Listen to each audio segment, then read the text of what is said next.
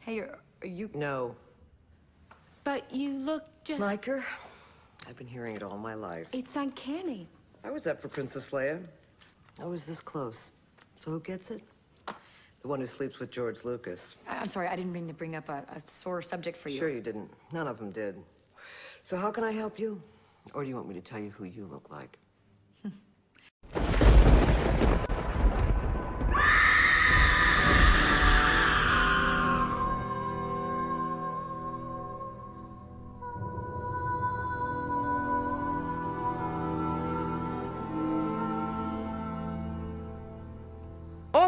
Bem-vindo a mais um Esqueletos no Armário, o terceiro episódio da nossa maratona Pânico. Eu sou a Laura e. Enfim.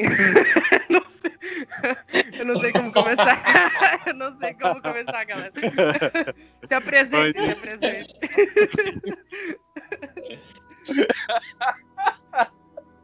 Eu sou o Joey Riley. E eu sou a Gayle Weathers. E tá começando mais um, né, episódio da nossa Maratona Pânico. Hoje a gente vai falar do malfadado, o amaldiçoado Pânico 3, que precede o Pânico 4, que é o último filme da franquia até o momento que estamos gravando, né, 2021. Se Deus quiser e coronavírus permitir, vamos ter Pânico 5. Mas até lá a gente revê esses quatro filmes da franquia. A gente tá aqui para falar de Pânico 3, o filme que não tinha Kevin Williamson, o filme que teve o pior plot twist da franquia. E é isso aí, começou o podcast. Fax!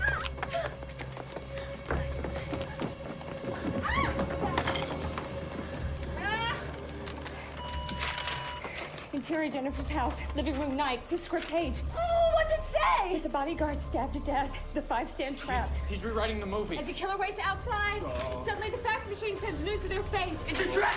Everybody outside! Outside where he can pick us off one by one? The killer prepares to grant mercy to only one of them. Get it? The killer says he's outside because he wants us here inside. Which one is it? Come on! Ah! Who will survive? Is it Jennifer, Tom, Angelina, Dewey, Gale? The killer will give mercy too? Outside! I gotta know That's mercy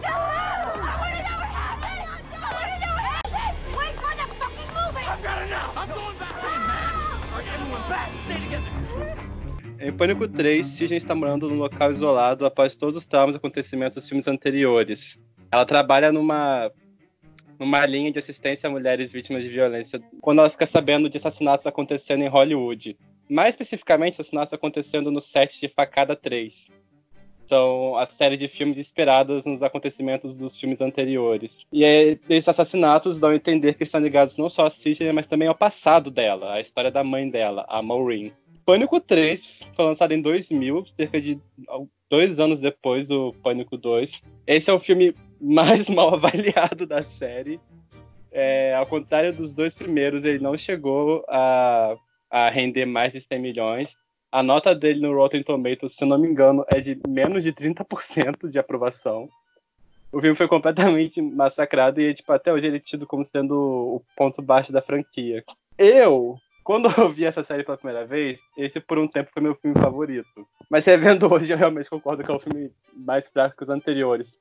Mas ele tem umas coisas que eu gosto, que eu gostaria de pontuar. E, primeiramente, eu gosto muito de como esse filme desenvolve a questão do trauma da Sidney.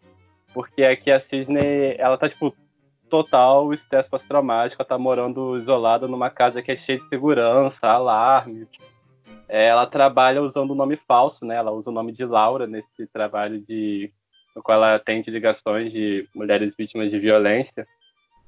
E eu acho muito interessante como é, isso se desenvolveu no Pânico 4, que ela se tornou uma escritora. Não, não sei se é de alta ajuda, enfim. Ela escreve sobre a experiência dela, enfim. Eu, eu acho o desenvolvimento da personagem muito interessante. Eu gosto como esse filme, tipo, trabalha o relacionamento do Jill e, e da Gale, que é, tipo, super dinâmica de casal. Tipo, tá, tá uma comédia romântica muito estranha isso. Mas acho isso muito legal, tipo, acho que é uma coisa favorita do filme. É... E, tipo, esse filme, ele... Eu lembro que quando era novo, eu, operava muito nele por causa das brincadeiras de metalinguagem. E eu reparo que é porque esse aqui, a metalinguagem tá mais óbvia que nos filmes anteriores. Acho que por isso que a minha, a minha mente pré-adolescente ficou tão encantado com esse filme. Mas acho muito legal, tipo, como, como esse filme se passa em Hollywood, ele tem umas brincadeiras Sabe, tem umas comentários que eu acho muito interessantes. Tipo, tem a atriz que fica reclamando que ela tem 35 anos, tá fazendo papel de uma garota de 20, e que todas as cenas que ela aparece no filme ela tá pelada.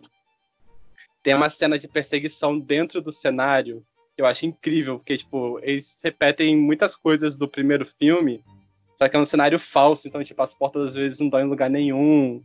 A, a Cine se esconde no que seria o segundo andar da casa dela, só que na verdade é meio que o térreo, então o assassino entra pela janela. Eu acho muito legal tipo, essa cena toda. E, enfim, tipo, essa foi. É isso que eu tenho a comentar sobre o filme. Tipo, as coisas boas que eu tenho a comentar sobre o filme. Aí também quer dizer que ele tem um humor muito mais pastelão que os filmes anteriores, mas eu gosto disso também. é uma correçãozinha uh, antes de eu começar a falar sobre o filme. É que, na verdade, é, o Álvaro falou que o Pânico 3 foi o único a não ultrapassar 100 milhões de bilheteria, mas na verdade eu acho que ele quis falar especificamente na bilheteria doméstica dentro dos Estados Unidos, porque ele ainda conseguiu mundialmente arrecadar mais de 150 milhões, eu acho. O único que de fato não conseguiu é, mundialmente foi o Pânico 4, que arrecadou 90 e poucos bilhões. Mas passando essa informação aí, é, o Pânico 3 já é infamamente conhecido como, ser, como um filme bem problemático. É um filme, é talvez o filme mais problemático da franquia. Teve uma produção muito conturbada, foi atrasado, inclusive. Mas, a princípio, ele seria escrito pelo Kevin Williamson, né, que é o mesmo roteirista dos outros filmes. Só que, na época, ele estava com o contrato entre outras outros projetos e isso meio que impossibilitou ele de, de se dedicar 100% ao filme. Teve vários problemas também que afetaram a produção do filme e talvez o maior deles foi o tiroteio de, de Columbine em 98, 99, 99, né? Em 99 que meio que afetou um pouco a percepção da violência lá dentro do, dos Estados Unidos e fez com que a mídia se preocupasse muito com a violência dentro do entretenimento. Então, os produtores, os Weinstein, o pessoal da Dimension Films, ficou muito preocupado em fazer um filme violento depois do que aconteceu. O primeiro tratamento do Kevin Williamson para o roteiro de Pânico 3, ele já tinha desenvolvido desde que o roteiro para o primeiro Pânico foi vendido. Então ele já tinha meio que um, um tratamento para o segundo, para, a trilogia completa, ele sabia onde queria chegar em cada filme.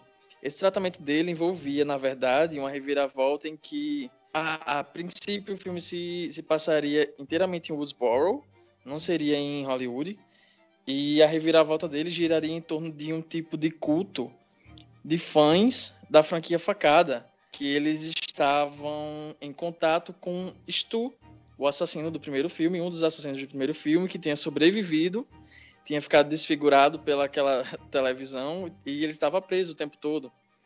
E daí é, o, a, a, a produtora ficou muito preocupada com esse tema dentro do filme. Isso já estava. Eles já, já estavam querendo desenvolver logo a sequência, porque era um projeto muito esperado, era o fim da trilogia. Os dois primeiros filmes foram sucessos de bilheteria e de crítica, e eles queriam logo lançar o terceiro filme. Então, quando eles botaram é, o terceiro filme para finalmente ser produzido, é, teve muita correria. Eles contrataram o, o irresponsável do Aaron Kruger, que posteriormente veio a escrever o chamado, é, o chamado e o chamado 2 também, entre outros filmes. A gente mencionou rapidamente isso no último podcast do Pânico 2.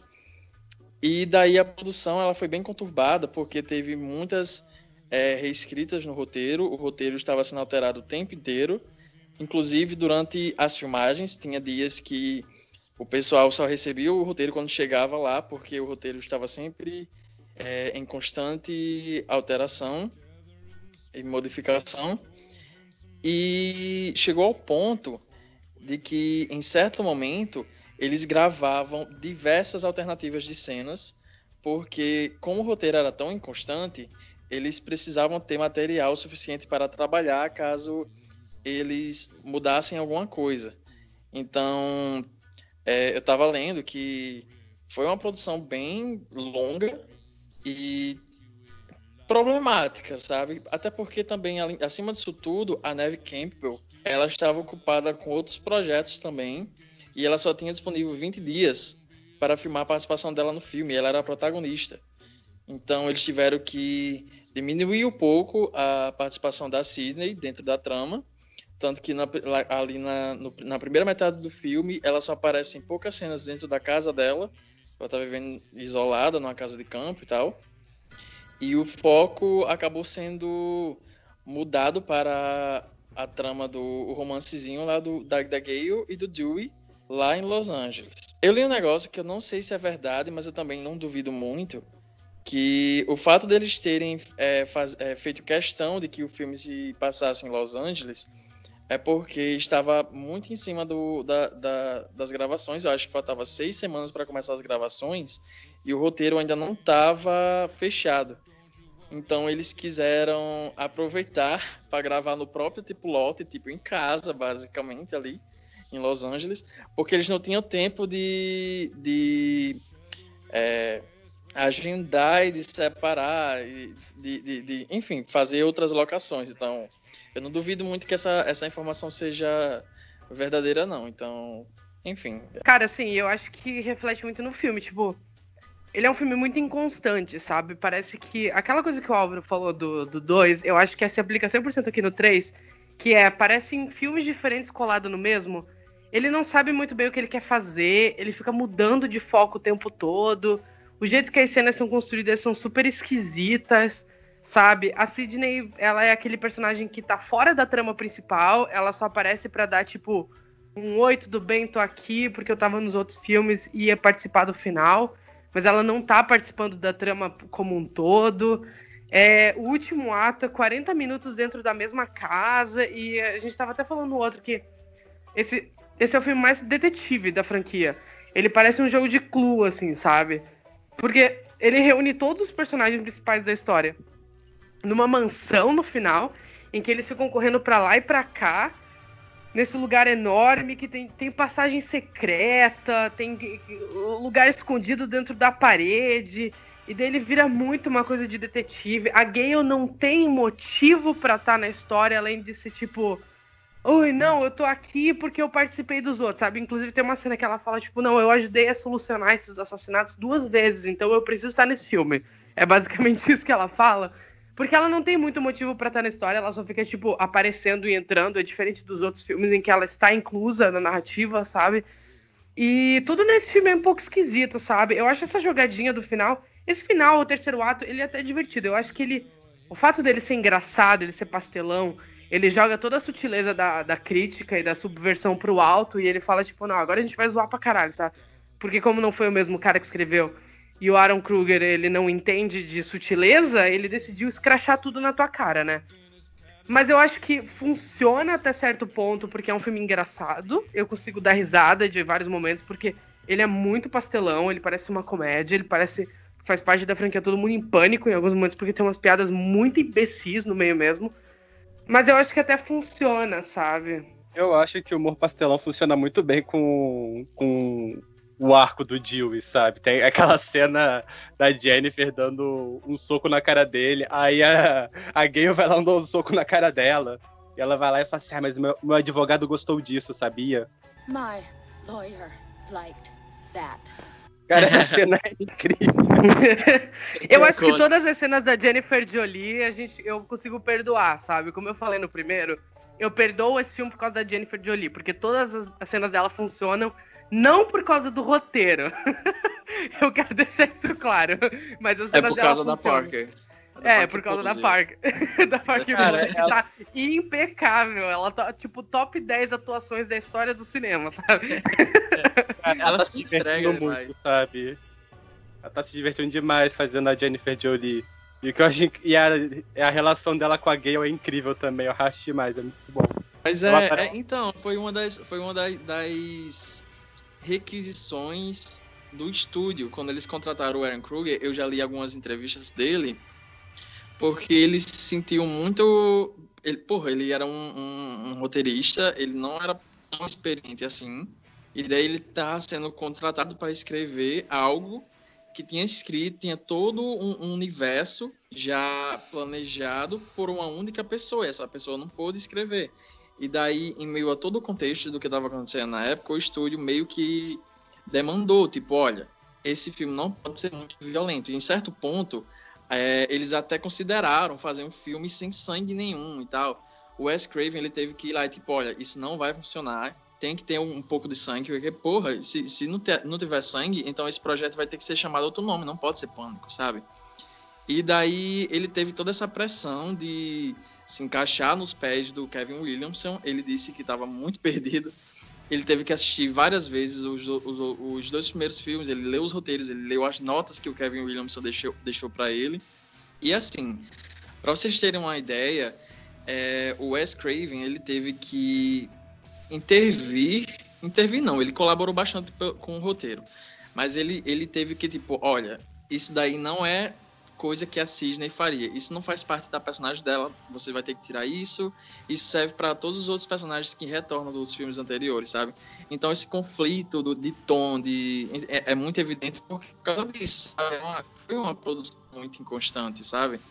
E pelo, pelo detalhe que eu falei de que eles estavam constantemente é, alterando cenas, é, alterando o final. Eles tinham que gravar na hora não só cenas novas, como também regravar cenas anteriores para encaixar nessa nova linha, sabe? Foi uma, foi uma bagunça esse filme. Então o tom, o tom dele é muito perdido ali. Eu acho que tem muita coisa ali que não era para estar, tá, sabe? Porque eu acho que não estava em certa versão do roteiro, estava em outra versão do roteiro e eles encaixaram ali. Enfim, vira essa zorra todinha que é o filme. Mas a gente, como fã, a gente, eu, eu percebo muito que a gente aprendeu a amar esse filme, sabe? Porque eu, acredito, assim, tirando o Álvaro, ninguém gostou desse filme pela primeira vez que assistiu, sabe? É um filme, assim, que você, claramente você não gosta, porque claramente não é tão bom. Principalmente se você vier, tipo, em seguida dos outros filmes. Só que é um filme que você aprende a gostar muito, porque é um filme que, sabe, quem é fã da franquia acaba gostando, sabe? Eu, eu aprendi a gostar muito desse filme ao longo dos anos, depois de rever várias vezes e tal. Hoje em dia eu amo. Eu acho que vem muito dessa coisa de que eu acho que a gente aprende a gostar porque a gente aceita, tá ligado? A gente fala assim, ah, a gente não vai ter esse. A gente não vai ter nada melhor do que isso aqui, então eu vou aprender a gostar disso aqui, sabe? Ele tem qualidades muito boas, toda vez que eu revejo ele, que uma vez por ano, pelo menos, eu revejo os quatro filmes. Mas toda vez que eu revejo ele, eu fico tipo, cara, ele é, ele é muito zoado. Ele é um filme muito zoado, mas ele tem coisas muito boas e daí eu escolho ignorar outras coisas, sabe, para não enlouquecer. eu, eu como pessoa. Por exemplo, a gente, a gente tá o tempo todo nesse podcast falando em resignificar as coisas, sabe? Tipo, ah, pessoas LGBT resignificam as coisas. Eu acho que isso se aplica a esse filme também. Eu resignifico ele para não odiar muito o que eu tô assistindo, sabe? Porque se eu for analisar ele como um filme. Porra, ele não é nem regular, ele é só ruim, sabe? Mas ele tem coisas boas, ele tem coisas que eu consigo fingir. E eu acho que ele funciona muito também. Aí aqui eu vou, tipo, de novo, né? Ajoelhar pra mamar o Wes Craven que eu acho que o Wes Craven eleva o filme muito em alguns momentos. E eu acho que tem coisas nele que conseguem é, salvar de ser um desastre completo, principalmente assistindo ele com a cabeça de hoje, sabe? De ver na, a franquia como um completo. Completo entre muitas aspas, porque agora vai ter o, o revival, né? O que será que vem aí? Mas, tipo, por exemplo, tem a Jennifer Jolie, que é o ponto alto do filme, todas as cenas dela são maravilhosas. Mas aí eu lembro da morte dela, que é tipo uma das coisas mais palmoles que esse filme faz. Pô, ele pega a melhor personagem do filme e mata em off-screen, você não vê ela morrendo, numa morte sem graça. É muito idiota o jeito que ela morre, sabe? Poderia ser uma grande cena, mas o jeito que ela é feita é tipo. Ih, sabe? Eu acho que o Wes Craven até faz bastante com o que o roteiro dá para ele. E tem uns momentos legais também. Tem aquela cena da casa que é bacana quando a casa explode. Apesar de não ser nada pânico aquilo. Eu não sei se vocês sentem isso. Aquilo não é pânico, sabe? Quando Cara, é muito off. É muito off. Aquilo ali é muito deslocado. A da casa. Eu adoro Então, eu cena. gosto, eu gosto dessa cena também. O Fax chegando com um roteiro no, reescrito pelo assassino. Aí eu adoro essa cena. Então, eu gosto dela também, porque ela é boa, mas ao mesmo tempo ela não é pânico, sabe? Ela não. Parece que ela foi algo incluso depois. Eu... Mas eu acho, tipo, estranho isso, e eu acho muito chato nesse filme, como por causa dessa coisa de ser um filme sem sangue, ele. to- quase todas as mortes são em off-screen. Todas as cenas de morte são assim. É tipo, ah, meu Deus! Sei lá, o abajur, aí ela já tá morta depois, e tem tipo um filetinho de sangue descendo da boca dela. Porra, incomoda pra caralho isso quando você vai vendo. Porque na primeira vez você faz até o quê? Ok, sabe? E daí, olha, olha só, cara, é um podcast sobre pânico. A gente passou um tempão nos outros dois podcasts falando sobre a cena de abertura e ninguém nem lembrou de citar a cena de abertura desse, sabe? É horrível, é horrível, nossa. Eu odeio, eu assim, é, é um disclaimer aqui, já, eu vou inserir esse disclaimer aqui no meio do podcast, porque como é, vocês já devem ter percebido, a gente tem nossas ressalvas sobre esse filme, a gente vai criticar muito ele ao longo desse episódio, só que a gente gosta dele, sabe? Mas é isso, tipo, se você gastar dois segundos pensando a mais sobre esse filme, ele desaba completamente. Porque, cara, o que é aque- aquele detalhe do, do modificador de voz que copia as vozes? Aquilo é ridículo. Aquilo Não faz é ridículo. sentido, não faz Eu sentido. sentido. Eu adoro, tá? Não, ah, eu adoro Ai, isso. viado, não faz sentido. Ah, mas é claro que Não você faz adora, sentido. Bullying no podcast. Nossa, ele tem a voz da Maureen, a mulher tava morta há sei quantos anos. Tipo, Como assim, sabe? mas ela era atriz, ele pode ter pego nos filmes. Cara, mas ela tem, vo- ela tem voz. Não, Álvaro, mas olha, olha só, ela tem voz de velha. A- no modificador tem a voz dela velha. E ela tinha, tipo, ela era super nova quando fazia os filmes. Então não Ela tinha sentido, 19 sabe? anos. Bullying, bullying contra o Álvaro nesse podcast. Vai que A ela era gente- fumante, hein? Ela era fumante. Ela é tipo João Neto, sabe?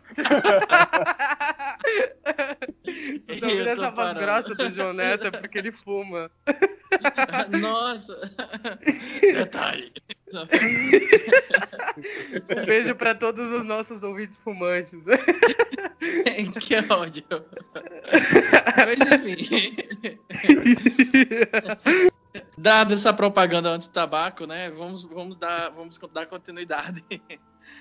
Uma coisa desse filme que eu achei muito zoada e que isso aparece no quarto filme também é que ignoraram completamente as sequelas que o Dewey tem da facada do, do primeiro filme. Porque, tipo, no segundo ele passou o filme inteiro mancando e anda com a mão pendente e tal. Aí nesse aqui, tipo, ele manca às vezes. Tipo, às vezes parece como o Wes Craven lembra que o que pedia pro David Arquette mancar. E no quarto filme ignoraram isso completamente. Mas, enfim, Não, no quarto eles, eles falam assim, ah, foda-se, corre aí. Fisioterapia, sabe? É, pois, ah, mas o, o quarto eu consigo perdoar porque faz 10 anos, Pois sabe? é. Pô, em é, 10 pois é. anos dá pra dar numa fisioterapia, você consegue, sabe? Quer dizer, não sei. eu não sou médico. Mas, Entendi. tipo, no 3 é um pouco estranho, sabe? Pois é. Tipo, ele dá umas mancadas às vezes, só que parece que, tipo, parece que é só o ator que esqueceu de mancar nas outras cenas, sabe? Não parece que faz parte da história. Sim, sim. Mas ah, já dando gancho pra gente elogiar mais coisas desse filme, é, tem do- duas coisas que vocês já comentaram que eu não sei se vocês sabiam que tinha correlação, mas, por exemplo, a cena, aquela sequência que o Álvaro comentou no começo, em que a Sidney é perseguida pelo assassino pelo estúdio que remonta a casa dela em Woodsboro e tal. Aquela cena é ótima, inclusive. Essa cena não estava no roteiro é, originalmente. Quem a colocou no roteiro foi o Wes Craven, porque ele queria dar uma conexão aos filmes originais, ao primeiro filme, já que seria tipo o fim da trilogia, tinha que estar tudo conectado e tal. E ele queria dar um pouco dessa vibe de Woodsboro. E ele viu o, o, set do roteiro, do, o, o set lá de, de Woodsboro, ele tipo, olha, construam aí a casa dela e vai ter toda essa cena. Tipo, ele que colocou. E daí já, tipo, já pega do que o, o Luiz falou, que o, o Wes é ele que, que salva ainda esse filme, sabe? Porque, porra, ele, eu acho que eu tenho certeza que ele viu o roteiro e ele falou, tipo, caralho, boy, isso tá uma merda, mas é isso, o pessoal tá pressionando pra esse filme sair logo. E, sabe? Acabou rolando o que rolou, mas o toque dele ainda é o que dá um pouco de personalidade desse filme e faz com que ele não seja tão deslocado quanto, é, ao lado dos outros da franquia, né? Eu adoro, tipo, cara, eu amo os detalhes dessa cena. Tipo, ela, ela tenta trancar a porta do mesmo jeito que ela tranca no primeiro. É, ela sai correndo pela escada do mesmo jeito. Essa cena é incrível. Acho ela muito bem feita. Eu, eu gosto muito, tipo, tem três cenas desse filme que eu gosto muito. Eu gosto dessa. Eu gosto. Embora a morte da Jennifer seja meio tosca, eu acho legal o lance de dar, dar atrás do espelho, o pessoal não perceber. Eu acho isso da hora. E a cena da casa explodindo também, tipo. E é, eu acho muito legal como o próprio filme zoa a. a... A pessoa que eu tenho é que, tipo, o filme tá o tempo todo zoando a própria produção problemática, né? Porque os atores ficam o tempo todo reclamando que o roteiro tá sempre mudando. É, eles reclamam que tem três versões diferentes do roteiro porque o roteiro podia vazar na internet. É, e o diretor tá o tempo todo tipo, reclamando de como ele não recebe auxílio dos produtores. Então, a pessoa que eu tenho que o próprio Wester, tipo, tá zoando a dificuldade que foi fazer o filme. O, o filme é. Facada 3 foi tão complicado de fazer quanto o Pânico 3, sabe? Eu gosto dele se passar em Hollywood, eu gosto dele se, se passar durante a produção de um filme, mas. Ai, eu não, eu não. Tá, eu vou tentar não falar tão mal. Mas mas eu, eu, é, eu gosto disso. Eu não gosto muito deles trazerem a mãe da Sidney de volta. Eu acho toda a trama da mãe dela, meu, assim. Ai, vai tomar no cu, sabe? Quem pensou nisso? Porque é tão idiota. Vai tomar no cu, é muito imbecil isso. Olha só, eu falando agora há pouco que eu não ia voltar a falar mal, mas vai se fuder quem teve essa ideia, sabe? É muito idiota e estraga o primeiro filme. Sério, nossa, aquele twist, meu Deus, a revelação de assassino desse filme, eu fico puto da cara eu olho e eu falo, meu Deus. Porque o filme não é ruim como um todo, sabe? Você consegue, tipo, tirar coisas dele que são engraçadas, que são legais. Eu, consigo, eu dou risada assistindo, não é uma experiência horrível. Mas quando eu paro pra pensar depois, sabe? Luiz, você é muito passional. Teve, tipo, dois moods esse podcast inteiro, que foi isso é a melhor coisa da história do cinema. Você disse isso nos outros dois anteriores o tempo todo. E agora não, porque isso aqui, essa bosta. eu gostaria de pedir perdão pros ouvintes. Ah, não, eu gosto. Muda do nada. ah, eu amo esse filme, galera. Não, mas assim, ó. Tá, ok, ok. Vamos, vamos delimitar o ponto. A gente acabou de falar mal aqui, vamos só falar bem? Não, eu posso falar de mais uma coisa? Vai, fala mal, Álvaro. Exorciza, exorciza esse demônio aí, vomita, é que vai. Tem que falar, que eu tenho certeza que vai estar na capa isso. Que é o Ai, penteado da Gale. Não só o penteado, não só a franja, que a, que a própria. Eu me vejo no jeito de zoar isso porque a própria atriz zoou isso mas as roupas que ela usa são muito tópico fina estampa, show de horrores.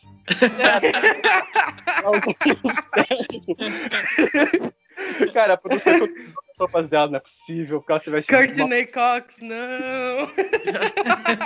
Cara, Boy, toda vez que eu vejo, que eu, que eu vejo, sei lá, alguma foto passando pelo meu feed e alguém mencionando essa franja dela, eu consigo ver tipo, perfeitamente na minha cabeça aquele tweet dela falando, tipo, wow, what the fuck, sabe? eu pensei, que o cara tinha tipo, nossa, tipo, quando eu, me ach... eu, eu tô triste, eu penso na, na, na franja da, da Courtney Cox no, terceiro pânico, sabe? E ela retweetou, eu tô, wow, what the fuck? eu amo demais isso. Cara, não é só a franja. Vocês lembram que a primeira cena dela entrando no estúdio, ela tá, tipo, com um terno que é a blusa e a calça, tipo, um amarelo igual limão siciliano e com uma bolsa combinando, tipo, escondida com a câmera lá. Ai, sim, parece que ela matou aquele pássaro gigante do Vila Sésamo, tá? Ai, meu Deus. Ela, ela, é muito feia, desculpa. Eu preciso ser um pouco fútil. Gente, tá? por que, que ela se veste tão mal nesse filme, sabe? O que, que aconteceu? Ela tava tão bem no 2. Nossa, sabe? no 2 ela tá maravilhosa no 2. Ela tá Puta muito linda no 2. Mas é tipo, o que, que aconteceu nesse filme, sabe? Eu acho que foi o final dos anos 90, foram meio amaldiçoados pra todo mundo, o início dos 2000.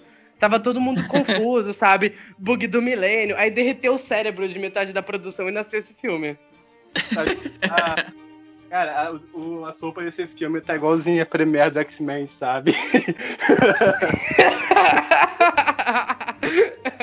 que ódio. Cara, eu gosto muito tipo, como esse filme faz referências aos filmes anteriores. Tipo, na primeira. Sempre que mostra a Cisne chegando na casa dela, você repara, tipo, do lado. É a porta, tem do lado uma mesa e tem um retrato dela com a mãe, que é o mesmo retrato do primeiro filme. E tem o. meio que o encarte da peça que ela fez no segundo, sabe? Eu acho que tem uns detalhes legais. Eu, eu acho, eu acho que é um filme que ele é. Eu acho que ele é respeitoso com os filmes anteriores, sabe? De alguma forma meio distorcida. Mas sei lá, tipo, Sim, eu gosto- adoro. Um detalhe que eu adoro é, o, é que ela tá usando o, o pingente que o Derek deu pra ela no segundo filme, que era o namorado dela. Ela usa o filme inteiro. Eu acho muito legal esse detalhe. Apesar do Derek ser um chato, né? Mas, tipo, Também gosto muito desse detalhe. Ela usa isso no 4? Não lembro. Não, que ela superou já. Ela já faz 10 anos, porra, sabe? É, o 4 é a versão coach dela. Ela já deve ter pensado assim: ah, já passei pelas quatro fases do luto, né? É. Nossa, tipo, e é, é engraçado porque eles tentam trazer muito esse negócio, tipo, ah, vai fechar a trilogia e tal, e daí eles tentam trazer muitas conexões com, com os outros filmes, e daí eles trazem o pai da Sidney, né, de volta. E daí eles enfiam a irmã do Randy, que é a Heather Matarazzo, sabe? Com aquela roupa horrível. Que É uma- ódio! Isso uma eu animal odeio. print, sabe? Eu vou E falar não- mal, eu vou falar mal. Eu odeio a cena do Randy nesse filme. Quando eu, quando eu morrer, eu vou pro inferno e eles vão ficar tocando essa cena pra sempre. Esse é o tanto que eu odeio essa cena. Nossa, é, é horrível, meu Deus do céu. Tipo, E ele se despedindo, ó. E, é- e é isso, sabe? Boa sorte, fique com Deus. Pavorosa. Mas eu tenho que comentar que é, sobre outra coisa, porque eu, eu não consegui encaixar na hora que vocês estavam falando.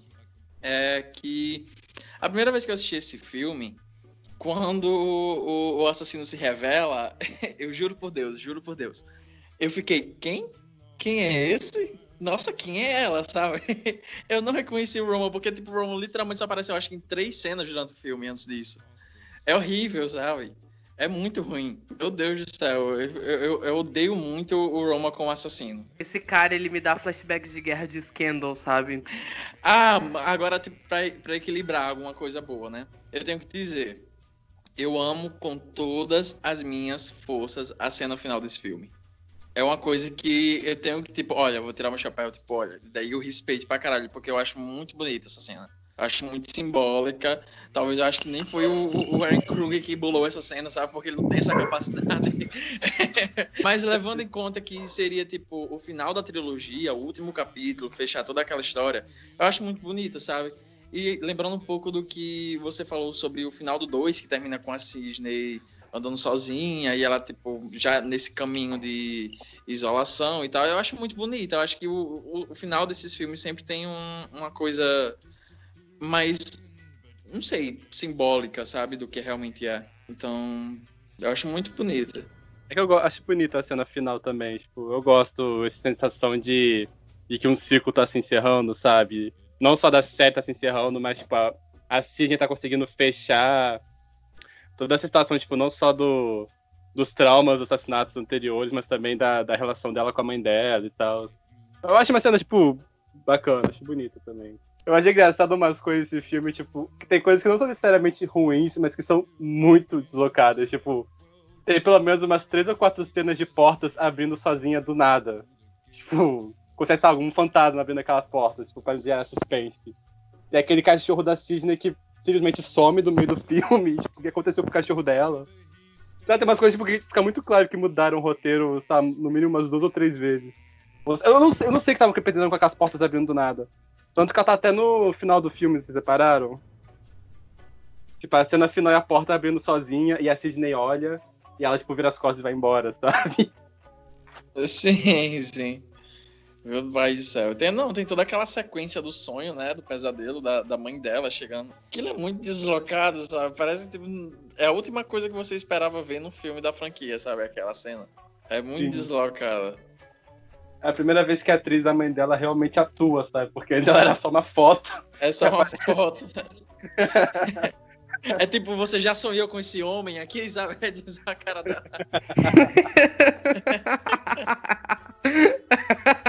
que ódio.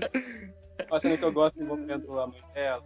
Eu gosto na, naquela cena da perseguição do cenário, quando ela chega no que era a cena que eles fizeram sobre o assassinato da mãe dela e tá com aquele saco no corpo lá e ele levanta. Eu achei legal essa cena. Essa cena é bizarra, muito boa essa cena. Eu É adoro. muito bom. A, a, a Sidney surta real, sabe? Acho muito incrível essa cena. E tem um ar meio Hora do Pesadelo, ou só eu que, que senti isso? Tem um ar meio Nightmare on Elm Street, essa cena. Principalmente esse detalhe. Gente, isso também. I haven't had one of these in a year and a half. Someone's gonna pay for this. Jennifer, settle down. What happened? I'm with him. You. Like I'm ever going to win an award playing you. There's been a second murder. Mas assim, a gente tá falando o podcast inteiro sobre a Jennifer Jolie, mas a gente não tá falando sobre a Jennifer Jolie. Vamos falar um pouquinho sobre ela, galera. Cara, a Jennifer Jolie, atriz do método, sabe? Hilário, tipo, que todas as interações dela com a Gale é ela falando, tipo, não, porque a minha Gale não faria isso. A minha Gale faria isso sim. A minha gay é mais inteligente, sabe? Eu adoro, cara, eu adoro toda a cena da Carrie Fisher, porque, tipo, não é só a Carrie Fisher tirando sarro dela mesma. É, tipo, é a cena da Gale tentando subornar ela com nota de 50. Aí, aí a Jennifer fala assim, é, quem é você? Uma repórterzinha de escola, é isso mesmo? Ela tira o anel dela e joga e fala, isso aqui vale 2 mil. Cara, tá sendo Mato. Nossa, eu tava revendo o filme e eu baixei em inglês mesmo, sabe? E daí eu tinha esquecido completamente que quase toda vez que eu assisto eles, eu assisto dublado. É meio que uma tradição minha, porque eu gosto muito da dublagem, sabe? Eu acho que é porque também me marcou bastante. E daí a dublagem da Jennifer nesse filme é muito boa, sabe? A dubladora dela é muito boa, é muito dramática como a própria a própria personagem, né? Eu amo aquela cena é que é depois que a Sarah é morta e daí a, o Dewey e a Gale vão pro pro trailer não, a casinha dela lá. E daí ela tá fumando cigarro, né? Tipo, com aquela roupinha super estilosa, tipo, é quase um cropped com a com uma leg, sabe? Com as, chu- as da e Puca. Sim, a chiquinha da Puca. E daí ela tá fumando cigarro e ela, tipo, olha, não fuma há um ano e meio, alguém vai pagar por isso, sabe? É muito bom. É muito bom. Eu amo, eu amo ela pulando no colo do segurança. É muito bom, é muito bom. Detail, sabe? Cara, a Parker Pose, ela tava possuída naquele set, cara. Ela falou assim, ó, eu vou, eu vou tirar proveito disso aqui, sabe? Ela tá muito boa. Eu adoro a cena que a Angelina... o nome dos personagens desse filme são muito bons também. São, é, é um detalhe importante. A cena que a, É o nível de que a Angelina... que o filme inteiro tem. Pois é. Gente, Jennifer Jolie é o nome da personagem, sabe? Angelina Tyler, sabe? Mas a cena que a Angelina morre, que é ruim, mas a cena que ela morre, eu amo quando o assassino tá arrastando o corpo dela, e daí a Gale e a, e a, a Jennifer, elas estão, tipo, juntinhas, assim, de gêmeas mesmo o filme inteiro. E elas veem o cadáver, elas olham uma pra outra e gritam, assim, tipo, É muito É pastel. Eu muito bom. é muito pastelão, é muito bom. Elas ficam... Sabe- Elas, sabe elas veem a morte, elas olham uma pra outra, sabe? Do nada, assim. É tipo, is she dead? You think? sabe? Elas olham, Sabe elas olham uma pra um cara da outra, tipo, putz, É. um detalhe que eu amo antes da cena da morte dela é que tem aquela, aquela escadinha em espiral que ela acha escondida atrás das paredes, né? E daí ela tá descendo, correndo, e daí ela para. E você não sabe o que é, e daí ela começa a correr. e daí o Ghostface vai em cima, eh, tipo, atrás dela, sabe? Como se ela tivesse parado, tipo, porra, ele abriu a porta, sabe? Eu acho esse detalhe muito cômico, boy. É muito bom. É muito pastelão esse filme. Ele, ele é um com todo mundo em pânico, sabe? Não precisa nem mais falar de todo mundo em pânico aqui, né? Porque. Fechou já. Isso aqui é falar, tipo, uma coisa que eu esqueci de comentar no, no podcast anterior do 2. É que do 2 em diante tem várias piadas sobre, sobre o elenco de Friends no, nos filmes da série, por causa da, da Courtney Cox. Vocês lembram que no segundo tem aquela piada do. ela fala que vazou o nude dela, só que na verdade era o corpo da. Da. A Jennifer Aniston. Jennifer Aniston com a cara dela. E daí o David Schwimmer que interpretava o Dewey no, no Facada. o que Não, faz todo tem- sentido. sabe? Véi, fiquei muito com a pessoa que estavam tirando algum sarro com a cara da Jennifer Aniston nesse filme. Com a personagem da Jennifer Jolie. Eu fiquei com isso. Olha o nome dela, Jennifer Jolie. Nossa, sim, e o pior é que. é meditado, Uma premonição, sabe? né? Uma premonição, não é? Porque ele, ela, ela fala algo sobre trair, né? Sim. Alguma coisa Aham. assim. Eles que amaldiçoaram, eles que amaldiçoaram. Sim. O filme é tão amaldiçoado, né? O Brangelina. Ele não destruiu apenas carreiras, mas casamentos. Nossa, eu tenho que dizer que eu tava. Quando, quando eu tava assistindo o, aquele Relic, que é com a Emily Mortimer, eu passei o filme todo pensando, meu Deus, é a Angelina, a, a- Angelina Tyler, sabe? Aquela cena dela com a, a, Ah, não, a máscara ah, não. no, no, no box do banheiro. Ai, Fica aí a dica, galera. Assistam Hillick, que é muito bom. É um dos melhores filmes de terror do ano. Eu acabei de descobrir que a Angelina Natália era a moça do Ed, que eu não sabia disso antes. Ela tem uma carreira muito icônica, essa mulher. Ela é tipo o Matthew Lillard desse filme, sabe? Ela tá em Pânico 3, em Hillick, a Pantera Cor-de-Rosa junto com a Beyoncé, que é sempre importante lembrar que a Beyoncé tá em a Pantera Cor-de-Rosa. Exato, Ela é muito- exato. Ela é muito boa. Ela tem alguns Scorsese também, pelo que eu tô vendo. Qual? Ela tá na Invenção de O Cabré e Ilha do Medo. Uh, tudo. São dois ótimos filmes, fica aí a dica. Podcast sobre Scorsese semana que vem. O Álvaro odeia o Scorsese. Ele tem velhofobia. Odeio cinéfilos. E quem não odeia, pô? Vocês repararam que tem participação especial do Roger Corman? Ele aparece como um dos executivos do estúdio. Ah, sim, sim. Achei bacana isso. Não, eu acho que a gente tem que dar um pouco mais de foco no, no lance da, de falar sobre abuso sexual. Revendo isso é algo que destacou demais pra mim. Uhum. Porque o filme, tipo, inteiro, eles comentam ou em tom de piada ou em tom sério, tipo, ah, eu tive que dormir com o diretor tal pra conseguir esse papel. Ah, é, fulano teve que transar com o produtor. Tipo, isso é feito como piada em algumas, alguns momentos do filme.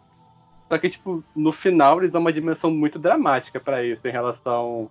Por mais que o arco da Maureen nesse filme seja meio tosco, tipo, eles usam muito isso poder falar sobre a questão dos abusos sexuais em Hollywood, né? E tem um momento muito emblemático que o próprio produtor fala: é, Hollywood está cheio de criminosos com carreiras em ascensão. Sabe? Isso num filme produzido pelo Harvey Weinstein, sabe? Isso deu toda uma profundidade tão tensa depois disso tudo. É, é bem tenso. É bem tenso. Quando eu tava revendo, eu fiquei. Sabe? Pesado. Sabe o que eu, o, que eu fico pensando? É porque, tipo, quase toda entrevista que eu vejo que eles, é, em relação da franquia, que eles falam sobre é, a produção dos Weinstein, eu percebo que, na verdade, era o Bob Weinstein que sempre esteve mais envolvido com a franquia do que o próprio Harvey. Daí eu fico pensando, eu sempre fiquei pensando, tipo, caralho, principalmente depois do que aconteceu, né? Ficou à tona e tal, e teve todo o Me Too etc. É, eu fiquei pensando, tipo, caralho, como foi que eles lançaram esse filme, sabe? Daí eu fico pensando se o Harvey Weinstein chegou a assistir esse filme, sabe? Se ele tinha noção. Fico imaginando se ele já, tipo, assistiu depois que foi lançado e ficou, tipo, caralho, não acredito, porra, sabe? Será que o cu dele trancou um pouquinho, sabe? Eu fico pensando nisso. Eu sinto que, como isso é feito muito em tom de piada ao longo do filme, só ganha uma seriedade no final, por isso eles acabam deixando passar um pouco. Porque, cara, querendo ou não, não é como se fosse necessariamente novidade isso, sabe? Eu cresci de- ouvindo piadas sobre teste do sofá, sabe? Até hoje o pessoal faz piada de teste do sofá na Globo. Nossa, vira e mexe o pessoal tá no Twitter fazendo piada com teste de sofá. Gente, não é engraçado, é um pouco bizarro, sabe? Sabe? Tipo, eu sempre escutei Ai, Então, como nesse filme eles abordam um pouco mais por esse lado, e no final eles falam: olha só, isso é tenso, galera, isso é crime, isso não é bonito. Aí, tipo, eu acho que por isso acabou ganhando uma certa passabilidade. E pelo que eu vi, toda a relação do Wes Craven com os irmãos Weinstein sempre foi muito tensa, porque aquele filme de lobisomem dele, o Amaldiçoado, é Amaldiçoado em português? Nossa, eles destruíram aquele filme, mesmo assim saiu uma obra-prima, sabe? Fico me perguntando o que Sim, seria o o original. filme é amaldiçoado. O filme é muito Esse filme é perfeito, esse filme é maravilhoso. Foi Polêmica. zoadaço. Foi zoadaço pelos Weinstein esse filme, sabe? Tanto que Não, os fala- Weinstein destruíram o filme. o pessoal fica. Depois que saiu o Snyder Cut eu- do, do Liga da Justiça, né? Eu lembro que teve. Acho que o Blood Disgusting, eu acho que fez um texto inteiro falando que deveria sair o Craven Cut do, do Amaldiçoado. É muito bizarro esse caso desse filme, porque era um filme que ele chegou a, a ser rodado quase que inteiramente e era um, filme completamente diferente, sabe? Daí eles tiveram que parar as gravações e por causa da intervenção dos produtores eles tiver, tiveram que fazer um roteiro completamente novo. É, tinha vários atores, como o, o Skit Ulrich, que fez o Billy no primeiro Pânico, ele ia, ia ser um dos principais no, no filme. Ia ter Heather Langenkamp, sabe? Tipo, é, ia ter muita gente, eles tiveram que sair do filme por causa que demorou acho que dois anos para sair, sabe? Que eles tiveram que regravar tudo com um novo roteiro. É muito bizarro o caso desse filme. Qualquer dia a gente deve fazer um podcast falando sobre. Mas fica aí a dica pro filme, porque eu acho que, apesar dele ser caótico, ele ainda é engraçado. É uma boa comédia de terror, pelo menos. Se tu for ver, tipo, um episódio de Goosebumps, assim, sabe? Separadinho. E esse filme tem um dos retratos é, sobre adolescentes gays mais bonitos que eu já vi num filme de terror. Eu nunca vi um filme de terror tratar tão bem isso.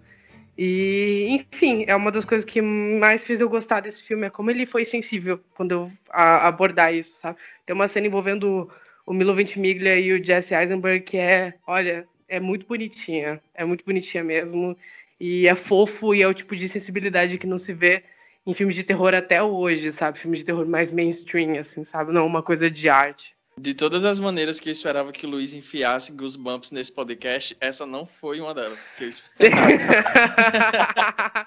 Thanks for saving me. Quero falar que o Dewey desse filme é meu Dewey favorito, eu acho. eu gosto do Dewey desse filme. Ele tá menos paspalho que o do primeiro filme, mas ele também não tá amargurado igual do segundo, sabe? Ele tá um meio termo que eu gosto muito. Eu gosto do Dewey desse filme. Tem umas piadas deles com ele nesse filme que eu acho. É, é, é- é muito imbecil, mas eu acho muito boa, sabe? Que eu fico tipo, oh, sabe? Tem uma- aquela cena que a Sidney retorna, é- é- ela vai pra Los Angeles, e daí ela fala, ah, o assassino me ligou, e daí eles ficam tipo, ah, como foi que ele conseguiu seu número, sei o quê. Você tem o número dela salvo na sua memória, Dewey? Aí ele olha assim pra cima, aí pensando, aí a, a, a Gale fala, tipo, na memória do celular, porra, sabe? é boa essa cena, é boa essa piada. Sabe uma piada que eu adoro? Uma piada que eu adoro.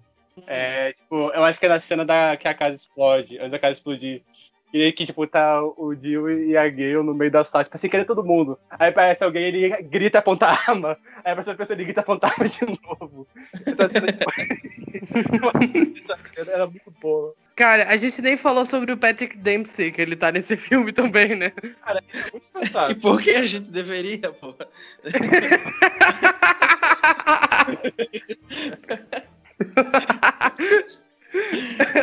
Que- Porque ele é gostoso. É só por isso. Ai, pior que ele tá gostoso desse filme. Nossa, ele tá muito gostoso nesse filme. Nossa. Olha, Cara, enfim. Tenho certeza que tinha alguma subtrama muito interessante eu vendo ele no roteiro original, mas foi cortada. Só que já tinha um papo dele e deixaram ele lá. Pior que não. É, no- no- a- na primeira vez que eles filmaram o final, que eles tiveram que, depois da, depois da pro- pós-produção, eles tiveram que voltar para regravar o final. Porque eles, tive, eles acharam que a Sidney tá, tinha de- derrotado o Roman muito fácil. Eles regravaram o final e deixaram, tipo, ela levando um tiro, etc e tal.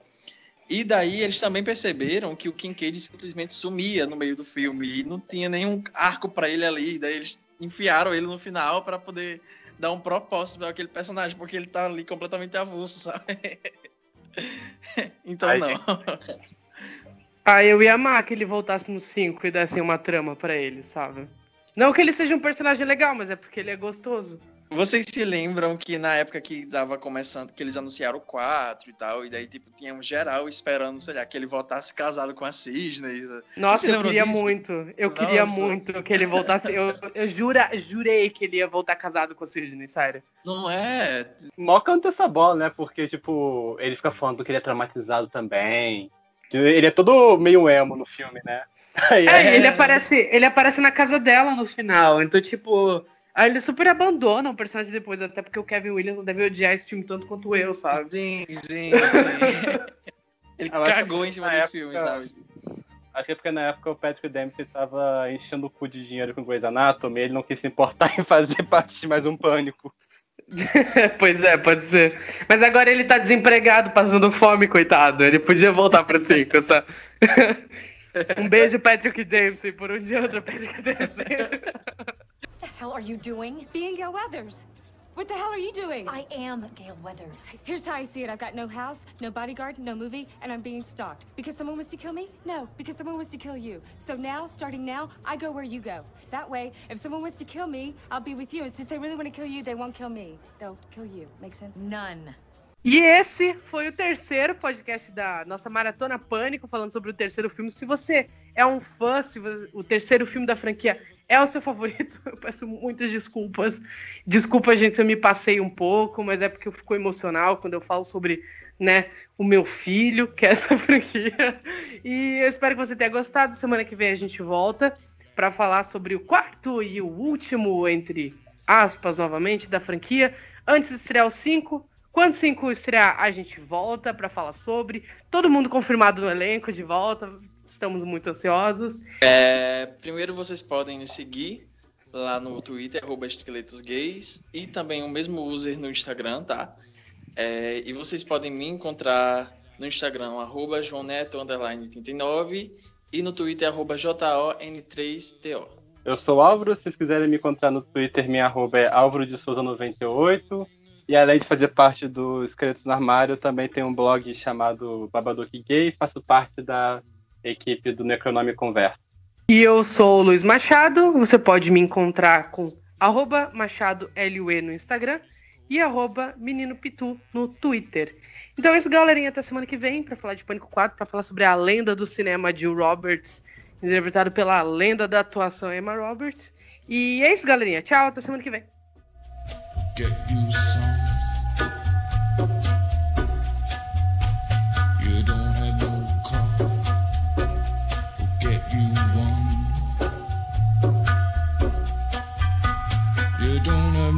Self-respect. You feel like an insect. Well, don't you worry, buddy, cause here he comes uh, through the ghettos and the barrio and the barry and the slum.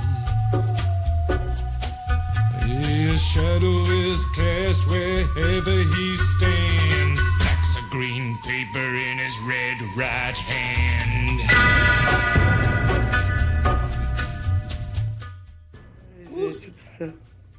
Exorcizei alguns demônios aqui, sabe? Por uma terapia. Eu vou até cancelar, eu vou até cancelar a consulta que eu tinha com a minha psicóloga daqui a pouco. Oi, Lídia, não vai precisar hoje, sabe? Hoje não, Lídia.